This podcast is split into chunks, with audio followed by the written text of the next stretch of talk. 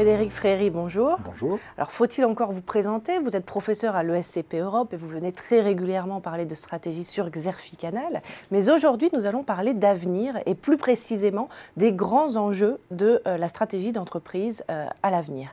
Alors, peut-être qu'il faut rappeler tout d'abord que la stratégie d'entreprise est une très jeune discipline si on la compare avec euh, la comptabilité ou le marketing, par exemple. Effectivement, l'avantage quand on est professeur dans une école bicentenaire, c'est qu'on peut regarder les choses sur des durées un peu longues.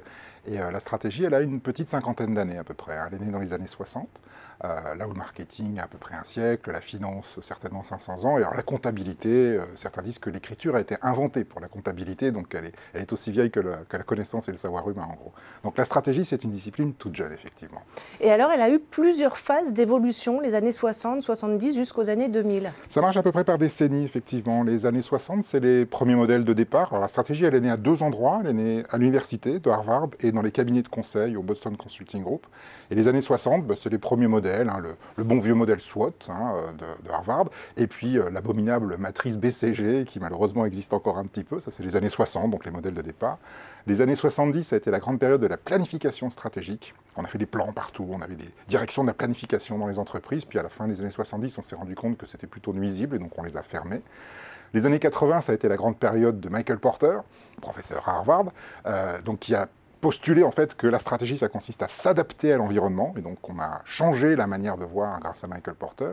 Les années 90, ça a été le retour de bâton, on a dit l'inverse de Porter, on a dit mais non, mais non, il s'agit de s'appuyer sur l'interne de l'entreprise, ses ressources et ses compétences pour obtenir du succès.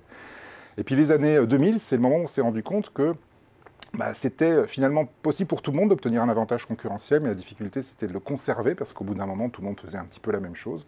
Et donc la pérennité de l'avantage concurrentiel est devenue la question clé avec des choses comme euh, les océans bleus par exemple. Alors, les années 2010 c'est encore un petit peu tard pour faire la rubrique nécrologique. Oui, mais c'est ce que j'allais vous dire. Quelles sont les prochaines étapes euh, de cette évolution? Alors c'est compliqué. Euh, il y, a deux choses qu'on pourrait dire. On pourrait dire peut-être que la stratégie va beaucoup plus s'incarner euh, parce que les questions sociétales, les questions environnementales vont prendre énormément de place. C'est une possibilité tout à fait nette et c'est tout à fait envisageable de, de, faire rentrer beaucoup plus de parties prenantes et pas uniquement la question du profit pour les actionnaires qui est quand même maintenant très largement contestée, y compris à l'intérieur de la réflexion académique. Donc beaucoup plus incarnée en fait. Ou alors à l'inverse, une possibilité, ce serait que la stratégie devienne totalement désincarnée à coup de big data, à coup d'intelligence artificielle, lorsque les statistiques anonymes en fait remplaceraient un, diagnostic fait par des stratèges. Ce que ça posera comme question intéressante peut-être aussi, c'est peut-être un renversement des équilibres de pouvoir à l'intérieur de l'entreprise. Parce que la stratégie, c'est quand même un petit peu un outil de pouvoir. Et donc ce qu'on voit, c'est que jusqu'aux années 60, ceux qui avaient le pouvoir dans les entreprises, essentiellement, c'était les ingénieurs de production. Euh, je sais pas, l'archétype, c'est Henry Ford. Euh. Vous avez le pouvoir quand vous savez produire à, à, faible coût, de bonne qualité et en grande quantité.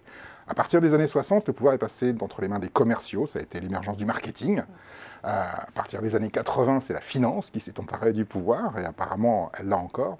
Et donc la grosse question, c'est qui va prendre le pouvoir la prochaine fois? Et donc là encore, on peut hésiter entre peut-être des gens qui seront porteurs d'un message plus sociétal, environnemental, incarné, ou peut-être des analystes beaucoup plus statistiques du big data et de l'intelligence artificielle.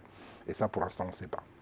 En tout cas, vous posez la question, nous verrons bien. Merci beaucoup Frédéric Ferry pour cette analyse.